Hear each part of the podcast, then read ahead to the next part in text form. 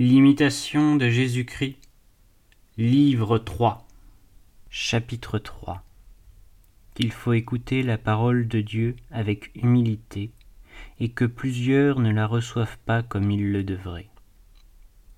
Jésus-Christ Mon Fils, écoutez mes paroles, paroles pleines de douceur et qui surpassent toute la science des philosophes et des sages du monde.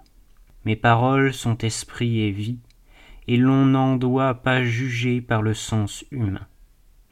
Il ne faut pas en tirer une vaine complaisance, mais les écouter en silence et les recevoir avec une humilité profonde et un ardent amour. Le Fils. Et j'ai dit, Heureux celui que vous instruisez, Seigneur, et à qui vous enseignez votre loi, afin de lui adoucir les jours mauvais et de ne pas le laisser sans consolation sur la terre. Jésus-Christ. C'est moi qui ai dès le commencement instruit les prophètes, dit le Seigneur, et jusqu'à présent même je ne cesse point de parler à tous, mais plusieurs sont endurcis et sourds à ma voix. Le plus grand nombre écoute le monde de préférence à Dieu, ils aiment mieux suivre les désirs de la chair que d'obéir à la volonté divine. Le monde promet peu de choses et des choses qui passent, et on le sert avec une grande ardeur. Je promets des biens immenses, éternels, et le cœur des hommes reste froid. Qui me sert et m'obéit en toutes choses, avec autant de soin qu'on sert le monde et les maîtres du monde Rougis, Sidon, dit la mère, et si tu en demandes la cause, écoute, voici pourquoi. Pour un petit avantage, on entreprend une longue route, et pour la vie éternelle, à peine en trouve-t-on qui veuille faire un pas. On recherche le plus vil gain, on plaide honteusement quelquefois pour une pièce de monnaie, sur une légère promesse et pour une chose de rien, on ne craint pas de se fatiguer le jour et la nuit. Mais, ô honte, pour un bien immuable, pour une récompense infinie, pour un honneur suprême et une gloire sans fin, on ne saurait se résoudre à la moindre fatigue.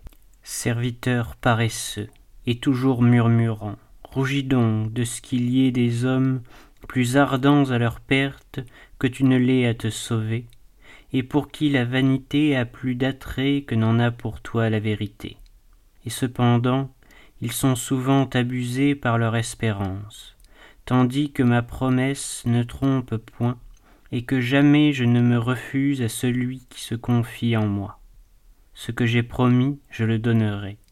Ce que j'ai dit, je l'accomplirai, si toutefois l'on demeure avec fidélité dans mon amour jusqu'à la fin. C'est moi qui récompense les bons et qui éprouve fortement les injustes.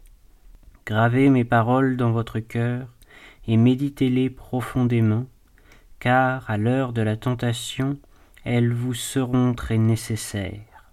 Ce que vous n'entendez pas en le lisant, vous le comprendrez au jour de ma visite.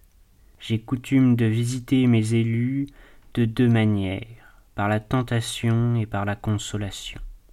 Et tous les jours je leur donne deux leçons, l'une en les reprenant de leurs défauts, l'autre en les exhortant à avancer dans la vertu. Celui qui reçoit ma parole et qui la méprise sera jugé par elle au dernier jour. Prière pour demander la grâce de la dévotion. Le Fils. Seigneur, mon Dieu, vous êtes tout mon bien, et qui suis-je pour oser vous parler? Je suis le plus pauvre de vos serviteurs, et un abject ver de terre, beaucoup plus pauvre et plus méprisable que je ne sais et que je n'ose dire. Souvenez-vous cependant, Seigneur, que je ne suis rien, que je n'ai rien et que je ne puis rien. Vous êtes seul bon, juste et saint. Vous pouvez tout, vous donnez tout, vous remplissez tout. Or le pécheur que vous laissez vide. Souvenez-vous de vos miséricordes et remplissez mon cœur de votre grâce, vous qui ne voulez point qu'aucun de vos ouvrages demeure vide. Comment puis-je, en cette misérable vie, porter le poids de moi-même, si votre miséricorde et votre grâce ne me fortifient. ne détournez pas de moi votre visage, ne différez pas à me visiter, ne me retirez point votre consolation, de peur que, privé de vous, mon âme ne devienne comme une terre sans eau. Seigneur, apprenez-moi à faire votre volonté, apprenez-moi à vivre d'une vie humble et digne de vous, car vous êtes ma sagesse, vous me connaissez dans la vérité, et vous m'avez connu avant que je fusse au monde, et avant même que le monde ne fût. Réflexion. Rien de plus rare qu'un désir sincère du salut, et c'est ce qui doit nous faire trembler, car notre sort à chacun sera ce que nous l'aurons fait. Dieu nous aide, il vient par sa grâce au secours du libre arbitre, mais il ne le contraint pas. Or, que voyons-nous? Quel spectacle nous offre le monde? Nous ne parlons point ici de l'impie résolu à se perdre et déjà marqué du sceau de la réprobation.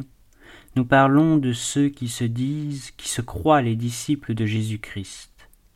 Dans la spéculation, ces chrétiens veulent se sauver, mais ils veulent en même temps, ils veulent surtout posséder les biens et goûter les jouissances de la terre. Ils donneront à Dieu en passant quelques prières obligées. Ils s'informeront de la loi pour connaître ce qu'elle commande strictement. Puis, tranquilles de ce côté, ils se jetteront à la poursuite des honneurs, des richesses, des plaisirs qu'ils nomment légitimes, où ils s'endormiront dans une vie de mollesse permise à leurs yeux, parce qu'elle ne viole en apparence aucun précepte formel. Mais dans tout cela, où est la foi qui doit régler toutes nos actions sur la vue de l'éternité? Où est l'amour perpétuellement occupé de son objet, l'amour avide de sacrifice Où est la pénitence? Où est la croix? Ô Dieu, et c'est là désirer le salut? N'est-il donc pas écrit que celui qui cherche son âme la perdra? Que chacun se juge sur cette parole avant le jour terrible où le Seigneur lui-même le jugera.